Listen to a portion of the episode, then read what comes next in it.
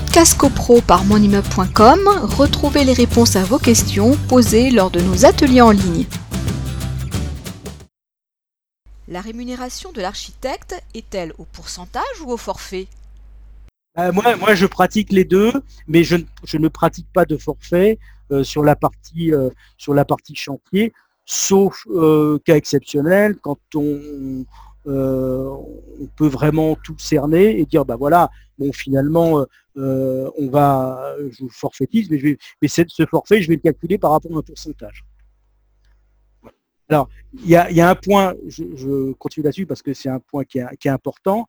Il faut savoir que dans les travaux, et ça, je ne sais pas si j'ai pas vu de question, mais euh, je, la, devine, dans ces travaux-là, euh, le, sujet qui est toujours un peu euh, fâcheux, ce, sont les travaux supplémentaires, les fameux TS, qui, sont, qui prêtent toujours à la discussion.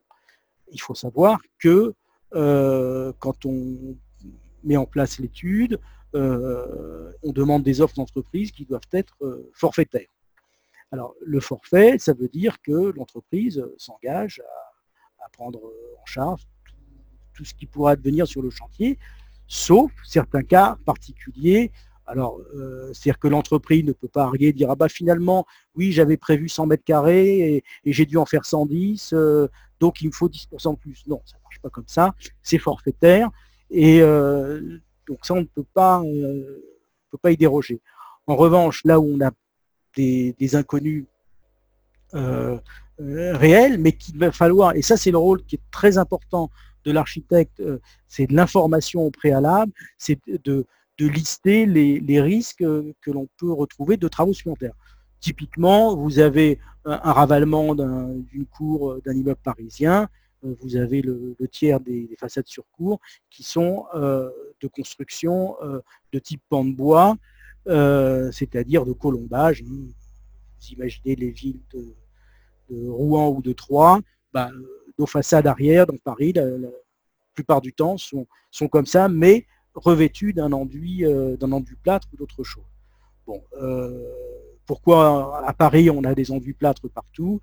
Parce que c'est euh, une réglementation incendie qui date du XVIIe siècle, parce que Paris brûlait, brûlait, brûlait. Donc euh, la, solution qui a été apportée, c'est de, plâtrer euh, les façades pour office, de coupe-feu.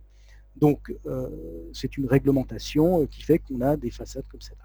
Alors ce qu'il faut savoir, c'est que ces façades ont été malmenées par le temps, par des apports de, peinture ou de, revêtements qui ont fini par euh, étouffer ces, façades qui ne pouvaient plus respirer, euh, associées à des infiltrations et de l'humidité, bah, les éléments en bois se sont mis à pourrir.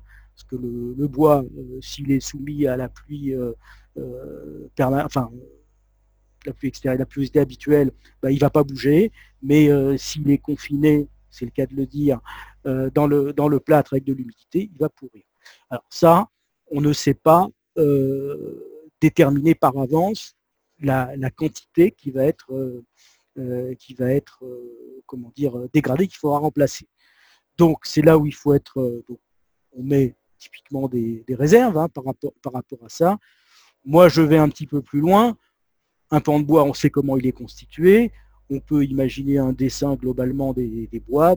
Pour faire simple, on va avoir 3 mètres linéaires de bois pour un mètre carré de surface. On sait que les entreprises peuvent chiffrer un mètre linéaire en fonction, et ça c'est le, professionnalisme et l'habitude, on sait que par rapport au type de façade, euh, si on voit tel type de désordre, on, va pouvoir donner une estimation sur laquelle on malheureusement ne peut pas s'engager, mais qui a de fortes chances de se rapprocher de la, réalité. Une estimation donc en, mètres carrés. Et euh, en mètres carrés et mètres linéaires de reprise. Donc ça, c'est une information qu'il faut donner et, avec des scénarios différents. Donc finalement, euh, généralement, on part sur un scénario de, réflexion à 30%, et puis on en fait deux autres, un à 15 et un à 60. Et ce scénario que moi j'engage les copropriétaires à, comment dire, à, voter et à, et à financer, euh, de façon à ce que si euh, on trouve euh, sur le chantier ces désordres s'avèrent réels, on puisse les financer immédiatement, sachant que le, décompte et le détail de tout ça sera validé par l'architecte et, fait de façon contradictoire. s'il y a 10 mètres carrés, là du coup on est au, au près, on n'est plus, en, forfait. Donc il y a quelques exceptions comme ça qui font que les travaux euh, peuvent ne pas être euh, euh, prévus de façon complètement forfaitaire. Donc si tout ça est bien préparé en amont et que les gens sont informés, donc ils seront préfinancés, le au niveau du chantier, ça se passera bien. Si ça n'a pas été vu du tout, ça n'a pas été indiqué, il y a une responsabilité directe de l'architecte de l'entreprise qui à aucun moment n'aura averti euh, leurs clients respectifs de ces, de ces aléas.